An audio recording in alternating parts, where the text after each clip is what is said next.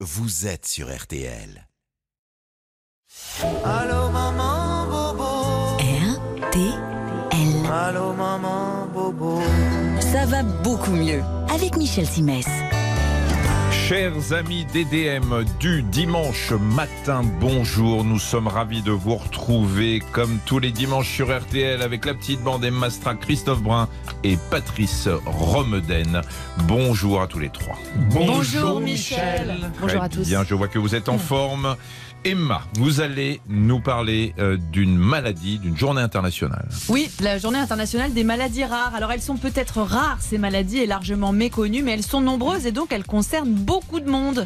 Patrice, vous êtes intéressé une fois de plus à une femme. Et oui, aujourd'hui, je vous parle d'une femme incassable. Elle était peintre, mexicaine. J'ai nommé Frida. Frida Kahlo. C'est en ouvrant son carnet de santé que vous comprendrez pourquoi elle a peint une multitude d'autoportraits. Coach Cricri.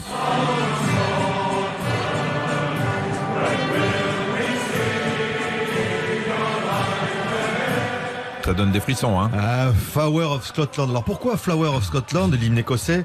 Eh ben Parce qu'il est beau déjà, et puis aussi parce que nous sommes en plein tournoi destination et que tradition oblige, la bière va couler à flot. Nous allons parler aujourd'hui des bienfaits de la campagne de beaucoup de sportifs qui veulent se faire plaisir après l'effort en buvant une bonne bière. Mais tout doux, hein, c'est très bon la bière, mais il faut pas en abuser. hein. Flower of Scotland. Michel Simès sur RTL, ça va beaucoup mieux. C'est très beau, effectivement. Emma, on va commencer avec vous. Tomorrow is the Rare Disease Day, la journée des maladies rares en français, avec pour cette 15e édition le slogan Rendre visible l'invisible. Des maladies considérées comme invisibles à plusieurs titres. D'abord parce qu'on parle de maladies rares quand elles touchent moins d'une personne sur 2000. Mais comme il en existe plus de 8000 et qu'on en découvre une dizaine par semaine, ça finit par concerner beaucoup de monde, hein, plus de 3 millions de Français quand même. Invisible aussi parce que certaines de ces maladies n'ont pas de nom. On observe le syndrome, mais on n'a pas les outils pour comprendre son mécanisme. Et ça, c'est terrible pour les malades. Pour préparer cette chronique, j'ai parlé avec Paul Jiménez, le directeur de l'Alliance des maladies rares. Il me disait que nommer le mal, c'est le début du commencement pour le patient.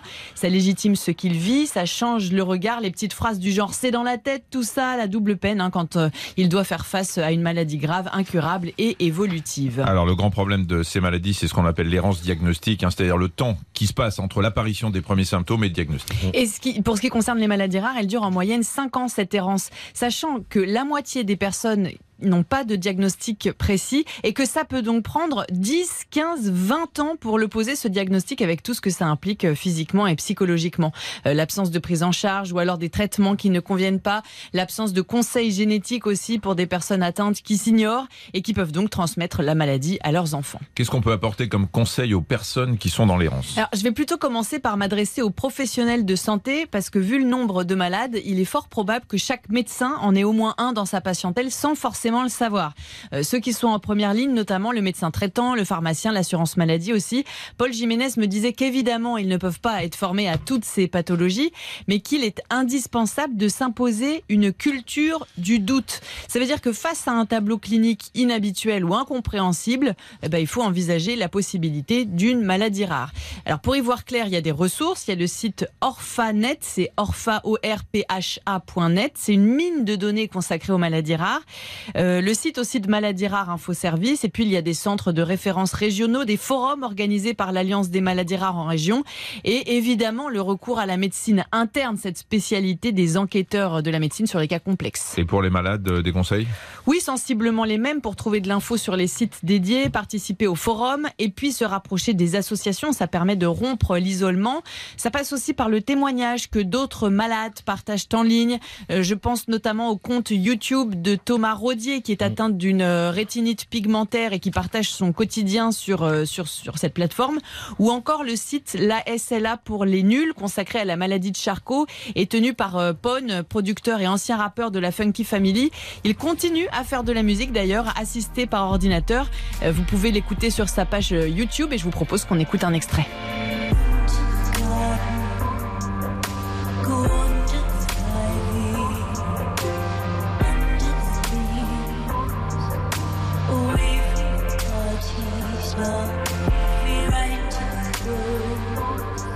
C'est une belle, euh, une belle composition. hein. Belle composition, évidemment, ça donne de l'espoir de pouvoir partager ça.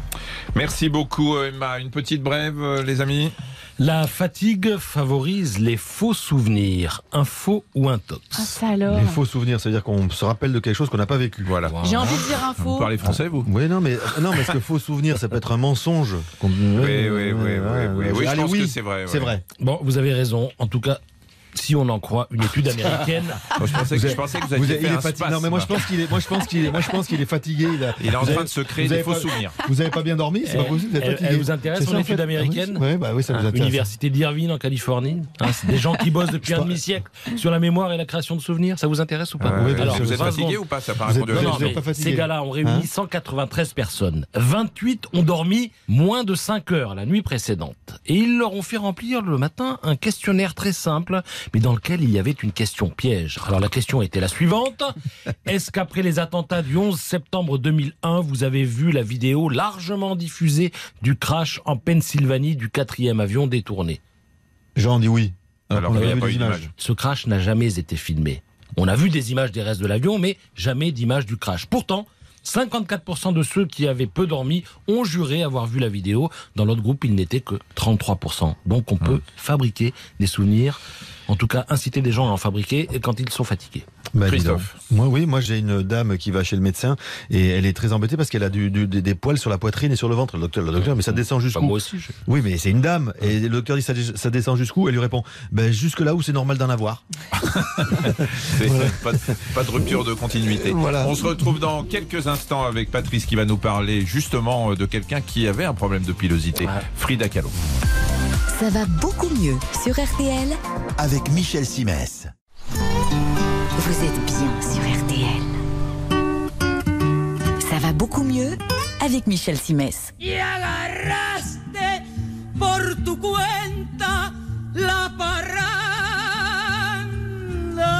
Ça sent bon la musique de film, ça, Patrice. Eh c'est la bande originale de Frida, film de Julie Taymor, qui date de 2002. Film euh, autobiographique avec dans le rôle titre Salma Hayek. Alors, le carnet de santé de Frida Kahlo, euh, c'est l'un des plus épais de l'histoire de la médecine. Alors avec elle, tout commence par une douleur insoutenable dans la cuisse droite, alors qu'elle n'est qu'une enfant. hein. Pour tout remède, Frida Kahlo a droit à des bains à l'huile de noix et quelle que soit la couleur du ciel mexicain, elle porte des vêtements chauds. Mais bientôt, la jambe s'atrophie, le pied ne grandit plus, le diagnostic tombe. Frida souffre d'une poliomyélite. Alors à l'école, c'est pas la joie. Hein. Frida endure les moqueries de ses petits camarades qui savent parfaitement que les pantalons qu'elle porte masquent une jambe définitivement raide. Et sans doute forge-t-elle au cours de ces épreuves un caractère en tungstène. Et elle va en avoir besoin. hein. Oui, le 17 septembre 1925, Frida Kahlo monte dans un bus pour rentrer chez elle après les cours. Elle est étudiante, brillante, elle entrevoit même une carrière médicale, mais soudain, le bus percute un tramway. Hécatombe sur la chaussée, des morts partout, et au milieu, Frida, qui respire encore, mais dans quel état? Son abdomen est transpercé par une barre de métal, la colonne vertébrale fracturée, les côtes brisées, le bassin cassé, le pied droit cassé aussi, la jambe gauche 11 fractures. L'épaule, ça va à peu près, hein. elle n'est que des mises. Alors, la polio, l'accident, ça fait beaucoup, mais Frida Kahlo euh, va puiser dans la souffrance de quoi aiguiser son appétit de vie et clouer au lit pendant des mois et euh, va se mettre à peindre. Et c'est là que survient le détail qui va tout changer. Les parents de Frida disposent les choses de manière à ce que même couchée, leur fille puisse se voir dans un miroir. Et comme elle passe son temps à peindre, Frida peint ce qu'elle voit, en l'occurrence son visage, d'où la multitude d'autoportraits qui ont fait sa réputation. Et euh, Frida Kahlo, son inspiration, elle la puise dans la réalité. Euh, sa vie détermine ses choix. euh, et c'est son calvaire qui va influer sur euh, son œuvre. Oui, une rencontre, une expérience ou une épreuve sont aussitôt converties en peinture. Alors elle fait une, une fausse couche, eh bien elle met sa douleur psychologique en peinture et ça donne le lit volant, l'un de ses tableaux les plus célèbres. Son mari, euh, Diego Rivera, la trompe, eh bien elle réalise quelques petites piqûres, un tableau qui évoque les envies de meurtre d'une femme jalouse. Un médecin la soigne avec affection, elle lui dédicace un autoportrait. Elle a une liaison avec Léon Trotsky, lui aussi repart avec son autoportrait. Elle dirige dirige euh, une classe de peinture tout en portant un corset de fer, eh bien ça la gêne pas. Au contraire, ça l'inspire et on retrouve ça dans un tableau intitulé La colonne brisée. Alors, ce qui était frappant, surtout, euh, Patrice, chez cette femme, c'est sa vitalité. hein. Elle boite, euh, son corps est en mille morceaux et elle enchaîne les opérations et pourtant, euh, elle a la pêche. Ouais, elle boit, elle fume, elle jure comme un homme. Alors dans le Mexique des années 20, ben, ça, ça dépote un peu. À Paris aussi, on se souvient d'elle. Un jour, elle est à l'hôpital, mais le problème, c'est qu'au même moment, il y a le vernissage d'une expo qui lui est consacrée. Et elle exige d'y être. Et elle va y aller. Ses proches organisent le transport de son lit d'hôpital sur lequel, allongée, eh bien, elle pourra assister au vernissage, tout simplement. Alors, elle va quand même euh, vaciller, hein, puisqu'elle va être amputée de sa jambe droite. Hein, C'était en 53. Oui, dans son journal intime, elle confesse penser au suicide sans passer à l'acte. Euh, elle meurt d'une pneumonie en fait hein, l'année suivante à 47 ans. Euh, non sans avoir résumé sa philosophie en inscrivant euh, trois mots sur sa dernière œuvre Viva la vida. Merci, euh, mon cher Patrice. Une vie quand même, euh, quand même assez bouleversante, assez Ouais. incroyable. Frida Kahlo. On va passer à un tout autre sujet euh, maintenant. Euh, vous savez qu'on parle de plus en plus, notamment chez les enfants, de TDAH, de Ah. troubles de l'attention et de l'hyperactivité. On parle d'HPI, on parle de- d'enfants précoces, de surdoués. En fait, on parle d'intelligence atypique. C'est le titre d'un livre éloge des intelligences atypiques, écrit par le docteur David Gourion et par euh, Séverine Leduc. Euh, Séverine Leduc qui est psychologue clinicienne à Paris. David Gourion est médecin psychiatre. On l'a déjà eu euh, dans l'émission. Séverine Leduc, bonjour. Bonjour. Vous êtes euh, donc spécialisée hein, dans ces troubles euh, autistiques euh, et les troubles du déficit de l'attention avec ou sans hyperactivité. Oui. Euh, Est-ce que aujourd'hui, euh, on a, enfin, on a l'impression, je ne sais pas s'il y a de plus en plus d'enfants qui sont touchés, euh, ou est-ce qu'il y a de plus en plus d'enfants qui sont dépistés par ces intelligences atypiques? Alors, pense qu'on a une conjonction en fait des deux. À la fois, on a vraiment une meilleure approche de ces particularités. Euh, ça illustre aussi un spectre assez large. hein. Euh, C'est-à-dire que jusqu'à il y a une vingtaine d'années, on voyait essentiellement des enfants qui avaient de grosses grosses difficultés, et puis les autres passaient un peu peut-être à la trappe sur le dépistage. Et là, on a des meilleurs critères diagnostiques, ce qui fait qu'on arrive un peu mieux à euh, percevoir en fait ces particularités qui peuvent ou pas gêner les personnes dans leur vie quotidienne. Donc, on a certainement un meilleur diagnostic qui se fait. Et puis, peut-être, de toute façon, il y, aurait une augmentation de l'incidence liée à euh, des facteurs environnementaux qui feraient accroître. Environnementaux, euh, c'est-à-dire, il y a parce qu'il y a la génétique aussi. On peut se poser la question de savoir. alors, il y a la génétique, ça c'est certain. Euh, et puis, on a des facteurs environnementaux qui vont venir en fait déclencher la génétique. Qu'est-ce que vous appelez facteurs environnementaux? On parle beaucoup d'épigénétique euh, aujourd'hui, Oui. c'est-à-dire la, la façon qu'on, admettons, on va, on va simplifier, un parent a transmis un gène, alors bien sûr c'est pas un seul gène, mais enfin ça va être plus simple Ouais. à comprendre, un gène de, de, de l'autisme ou d'une intelligence atypique euh, ou d'une hyperactivité à son enfant. Euh, ce gène peut déclencher euh, cette pathologie euh, si euh, l'environnement est favorable au déclenchement, c'est-à-dire si euh, on a cette épigénétique qui permet euh, de ça. mettre ce gène sur on. C'est ça, exactement. Alors euh, surtout, euh, c'est surtout étudié euh, dans les troubles du spectre autistique, hein, où euh, en fait il faut un facteur environnemental euh, qui apparaît bien évidemment pendant la grossesse euh, de la maman. Hein, c'est pas euh, une fois que l'enfant est né. Sur les premières semaines en fait de gestation, où aujourd'hui il y a des pistes en fait hein, qui sont euh, données par les chercheurs, à la fois sur des virus qui déclencheraient des, des inflammations en fait in utero et qui feraient que bah, ce cerveau se développe de manière un petit peu différente. C'est le virus d'Epstein-Barr Euh, Entre autres entre autres, entre autres. Et puis on aurait aussi des facteurs environnementaux polluants avec euh, bah, tout notre environnement toxique actuel qui est un peu pointé du doigt, quoi. Sans qu'il y ait vraiment de choses très spécifiquement pointées. Emma. J'ai l'impression qu'on parle beaucoup plus de garçons concernés par l'autisme que de filles. Est-ce que c'est le cas? Est-ce qu'il y a moins de filles ou est-ce qu'elles sont moins dépistées? Statistiquement, il y aurait plus de garçons que de filles. Mais en fait, on pense que les filles masquent leurs symptômes et que finalement, on les diagnostique beaucoup moins. En fait, les filles, elles ont un peu des pouvoirs magiques. Quand elles ont euh, 10, 11 ans, elles vont commencer à copier les attitudes des copines pour disparaître un petit peu des difficultés. Et donc, du coup, elles sont moins diagnostiquées. Ça ne veut pas dire que c'est pas la tempête à l'intérieur et qu'elles sont pas autistes ou qu'elles n'ont pas cette pensée atypique, mais en tout cas, on les perçoit moins et euh, elles montrent moins de, de particularités. Et souvent, elles arrivent en fait en consultation bah, par d'autres troubles, notamment les troubles psychiatriques, les troubles anxio-dépressifs, parce qu'en fait, la tempête intérieure finit par apparaître. Christophe. Alors, donc, si je vous écoute, ça, veut dire qu'on peut être autiste et, et caché de l'être. Oui. On, on est conscient de sa maladie, on peut faire comme si on n'était pas en fait. Alors c'est pas une maladie, hein. Enfin, de, de ça, pardon, pardon, pardon, pardon. Oh là là, oui, de, de, c'est un trouble, excusez-moi. Oui, oui, tout à fait. Oui. Euh, bah, on peut en tout cas se rendre compte qu'il y a des choses qui fonctionnent pas très bien, qu'on fait des faux pas sociaux, qu'on n'est pas aussi à l'aise que les copines euh, quand on est en conversation avec les autres. Et donc du coup, bah, on va chercher à imiter les comportements des copines pour disparaître un petit peu et puis pour être moins visible au niveau des particularités. Euh, Séverine Leduc, euh, on- il y a beaucoup de parents qui, euh, qui se posent des questions parce qu'il y a des articles, les médias en parlent beaucoup, euh, qui se posent des questions sur l'intelligence entre guillemets de leur enfant. Euh, est-ce que mon enfant est surdoué? Est-ce que mon enfant est HPI Est-ce que mon enfant euh, est TDAH Enfin, il y en a, il y a tout un tas de choses. Qui, qui, do- qui on doit voir? On est parent d'un enfant de- sur lequel on se pose des questions. Parfois, les enseignants vous alertent. Euh, on doit aller voir qui? Alors, ça va dépendre un petit peu de l'im- de l'importance en fait de la difficulté. Euh, si c'est un problème de lecture, euh, d'acquisition de la lecture, bah, c'est plutôt des problèmes de dyslexie ou des choses comme ça. Il vaut mieux aller voir une orthophoniste rapidement. Si euh, c'est des problèmes d'attention ou des problèmes de socialisation, c'est mieux de se tourner vers un médecin psychiatre qui va faire une première évaluation de ce qui se passe. Les bilans euh, psychologiques, tous ces, tests qu'on va pouvoir passer, en fait, souvent on les fait à la demande des médecins psychiatres qui vont nous demander à nos psychologues d'évaluer l'incidence du trouble sur la vie de l'enfant et ça va les aider à porter les diagnostics. Mais je dirais que c'est plutôt le médecin psychiatre en premier.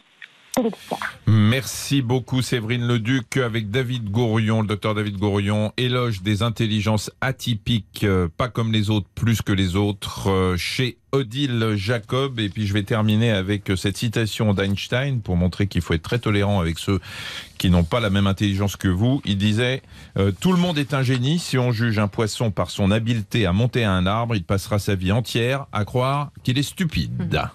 Euh, Patrice, une petite brève. Je peux boire de l'alcool pendant la période d'allaitement. Info ou Non, intox non, Ah non, non, non, non, quelle non. idée, Patrice. Mais pas du tout. Christophe, qui a beaucoup allaité, a raison.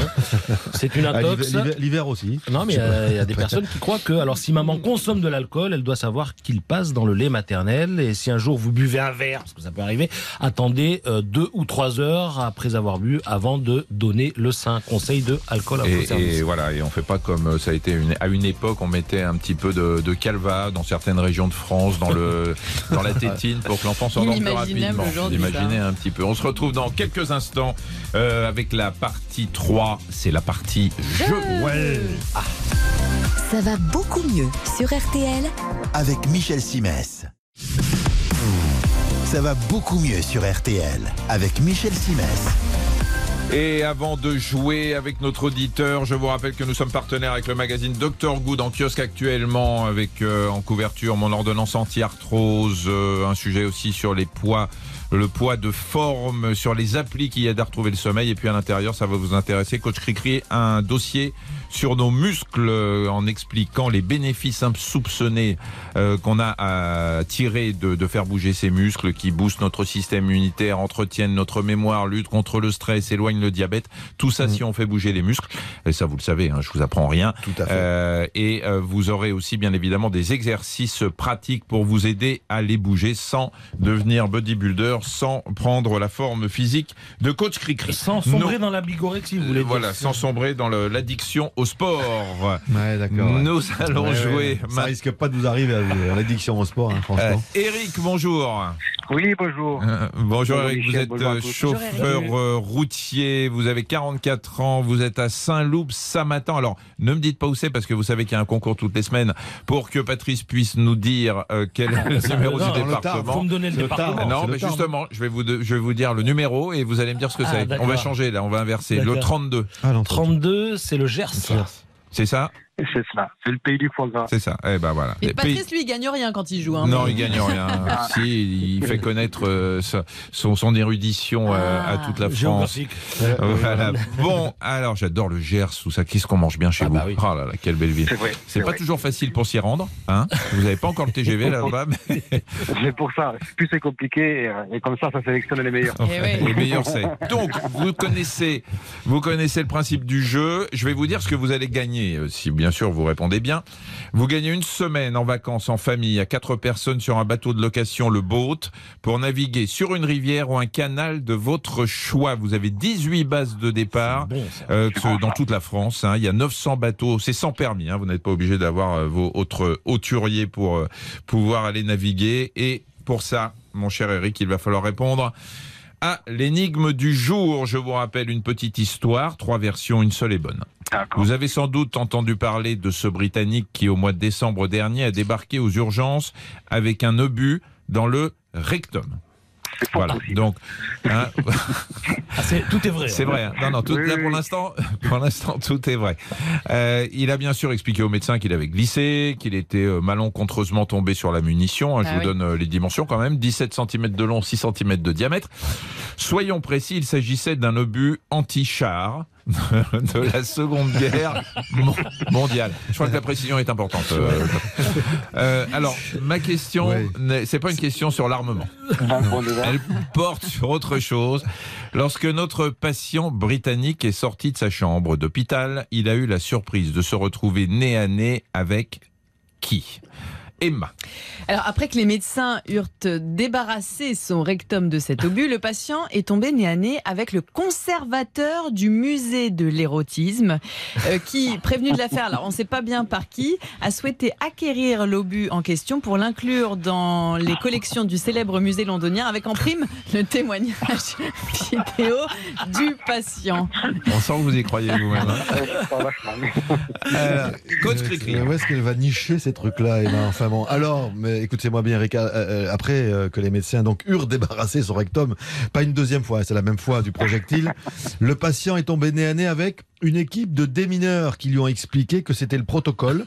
Il se devait d'être là au cas où ça pète. Donc à ce moment-là, l'obus. Euh, dès qu'il y a un incident qui implique des munitions, on est en droit de craindre que la charge explose. Je rappelle qu'il n'en a rien été. Le postérieur du patient était intact, un poil agrandi, mais ça allait. Voilà, si on peut dire intact. Euh, Patrice. Alors, après que les médecins eurent débarrassé son rectum de ce qui l'encombrait, le patient est tombé nez à nez avec un représentant de l'armurerie royale, plus précisément le chargé d'inventaire. Il, manque été- un truc dans mon tableau. était prévenu par l'hôpital. Le gars est accouru parce que c'est la procédure. hein. Et quand on trouve des munitions, quel que soit l'endroit où on les trouve, elles doivent être déclarées et répertoriées par les services de l'armurerie royale. Bon, Eric, alors attendez, attendez. Je vous rappelle les trois versions. Le premier, euh, c'est euh, la collection Le du conservateur. de conservateur d'un musée londonien. La deuxième, celle de Coach Cricri, euh, c'est euh, le fait que bah, tout ça aurait pu être dangereux, donc il fallait des démineurs. Et celle de Patrice, c'est l'inventaire de l'armurerie royale. Quelle est celle que vous élimineriez Sachant que c'est un obus de la guerre. Tout à fait. Euh, déjà, j'éliminerai la première parce que euh, je ne vois pas un musée de l'érotisme récupérer un obus. euh, enfin, je sais pas, c'est un peu, un peu tordu comme histoire. Ah bah c'est, ah bah, de toute façon, elle est tordue l'histoire. hein. Mais euh, oui, oui, vous avez raison, vous avez éliminé. Donc il vous ça, reste C'était un fantasme d'Emma, en fait. Il vous, il vous reste. Quand est-ce qu'on dit que c'est vous qui écrivez ce jeu, Patrice? Ah oui, c'est vrai, on Non, l'a mais- pas dit. C'est Patrice qui est responsable du jeu toutes les semaines. Ah Oui, merci. Merci de rétablir la Mais, vérité. mais c'est pas parce que c'est lui qui écrit que c'est sa version qui est toujours la bonne. Ah je dis ça, je dis rien. Il est généreux. mais- Alors, Alors, Eric, Il reste quoi il reste qui? Euh, je pense plutôt euh, à la dernière version, à la troisième version que pour répertorier les munitions. ah, De l'armurerie royale? euh, De l'armurerie royale. malheureusement, malheureusement, Non, Eric, euh, on vous a mis sur la voie pourtant. Je vous ai dit que c'était pas forcément celle de Patrice qui était la bonne. Ouais, Bon, oui, mais oui, c'est oui, le jeu, c'est le jeu, euh, Eric. Alors, je jeu. suis désolé, effectivement. C'est d'abord vous avez gagné une montre RTL hein, qu'on va vo- qu'on va vous envoyer. Ah, puis malheureusement, effectivement, les gens peuvent pas tous gagner toutes les semaines. Christophe, euh, ça demande quand même quelques explications. Il y avait effectivement une équipe de démineurs. Il se devait d'être là, même si à aucun moment la vie du patient, des médecins et des autres patients de l'hôpital n'a semblé mise en danger. Je précise que le gars qui a souhaité garder l'anonymat, on se demande bien pourquoi, a expliqué l'incident était survenu alors qu'il faisait un peu de rangement dans sa collection d'objets militaires. Je me dis qu'heureusement que ce jour-là, il n'a pas décidé de changer le char d'assaut de place. Toi Sinon.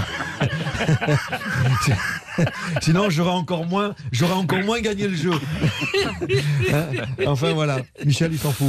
Hein, Michel Non, non, je m'en fous pas. Voilà. Je, je suis euh, Atterré. un, je suis atterré par Moi cette aussi. histoire. Mais Moi cela aussi. dit, vous savez que tous les médecins euh, qui ont fait des, enfin tous, pas tous, mais qui ont fait des, euh, des gardes euh, ont eu des, des, des trucs comme ça. Hein. Moi, j'ai, moi, j'ai déjà retiré des, des choses dans De- euh, du de nez, garde. parce que vous êtes ORL Non, non, C'était pas, pas avant que dans que le je sois ORL, Oui. quand j'étais interne, euh, et on, on retire des trucs un peu bizarres, hein, des- des- mais pas, pas que du rectum, hein, Oui. aussi des, des organes génitaux féminins, etc. Il y a quand même des, choses assez étonnantes dans ce métier. Vous Bon. demandez, vous demanderez au proc. Moi, j'ai un pote qui est proctologue, donc c'est sa spécialité, euh, qui a une vitrine, une sorte de cabinet de curiosité. surtout, qui nous raconte. Ah ben, je vous l'inviterai. On va l'inviter. Il a une cabi- un cabinet Voilà. de curiosité de tout ce qui a été euh, retiré. Merci beaucoup, Eric. Je suis désolé, mais on- vous allez avoir une belle montée RTL quand même. C'est très gentil. Merci, Merci. beaucoup à vous et passez une bonne journée. Merci Au beaucoup, revoir. Eric. Au Au revoir. Merci, au revoir. Emma, une petite euh, brève. On n'a pas fait gagner Eric aujourd'hui. Je suis triste. Est-ce Bon, que bah. vous savez ce qu'est le tsundoku? C'est la, suite- la du jeu. Non, Non, c'est quand vous- je vous quand vous transpirez des fesses. Non, C'est un mot Je japonais suis docu. qui. non, c'est du, c'est du, Michel, du. C'est, vous êtes trompé.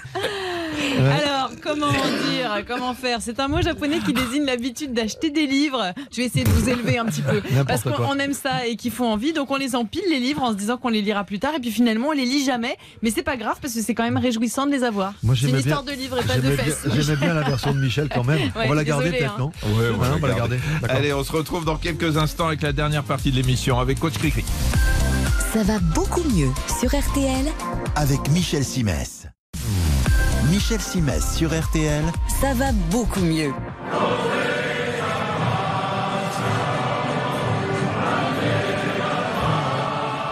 Ah, Christophe, s'il y a bien un truc qui est, qui est bien, c'est de boire une bonne bière fraîche après la séance, le match, la sortie euh, à vélo. Quand on a bien forcé, elle est bonne, elle passe toute seule. En plus, elle n'a, à vous entendre, que des avantages. Vous savez ce que disait Alphonse Allais? Il disait le rire est à l'homme ce que la bière est à la pression. C'est très beau. Alors, ça a des avantages, euh, bien sûr, quand elle est consommée avec modération.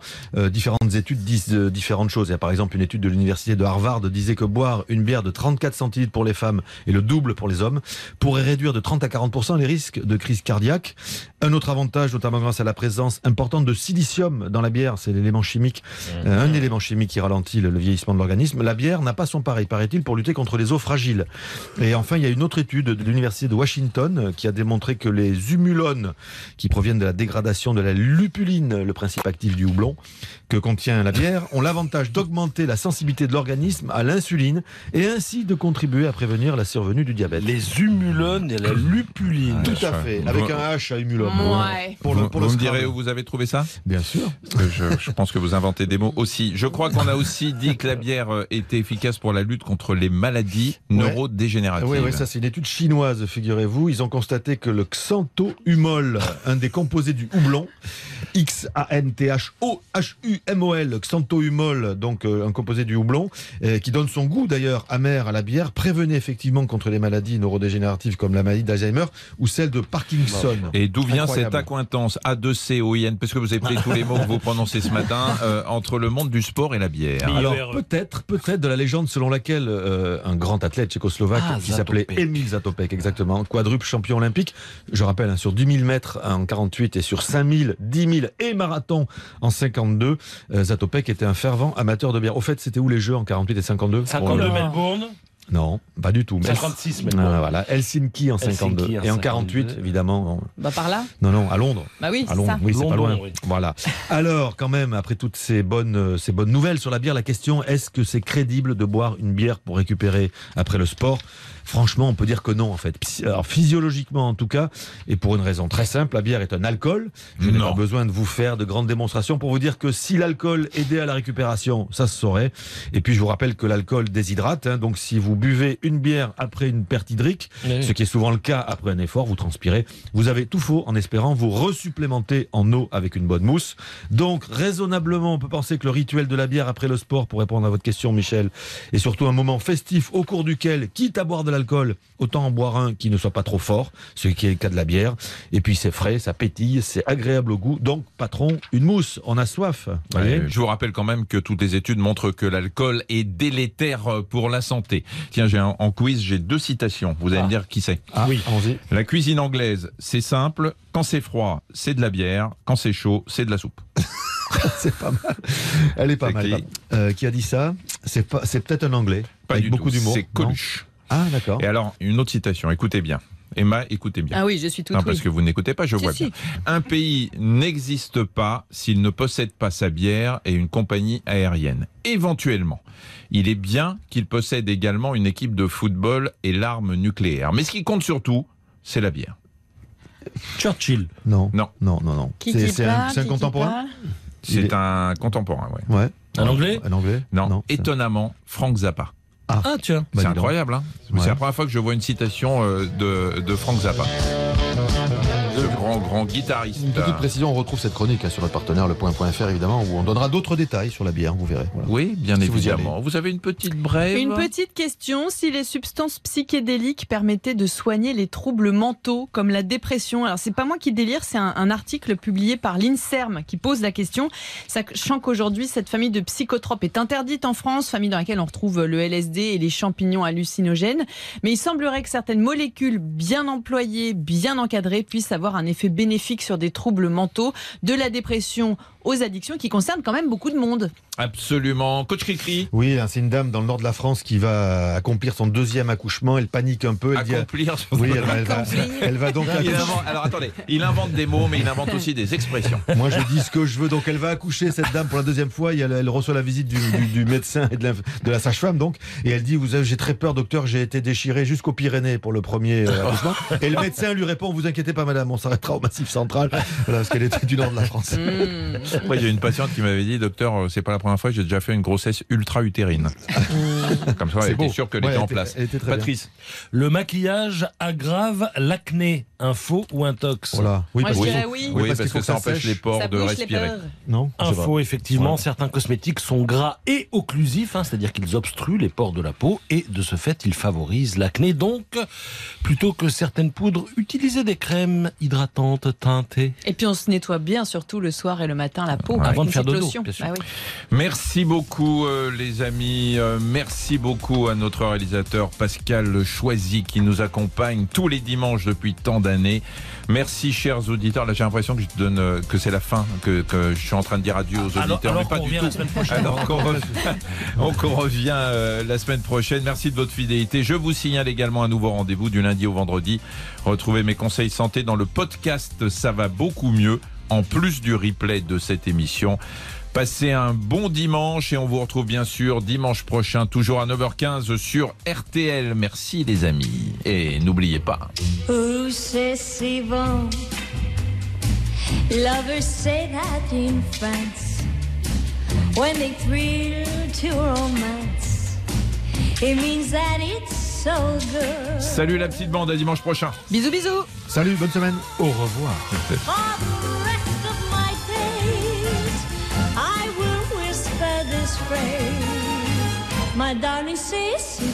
RTL, ça va beaucoup mieux avec Michel Simès.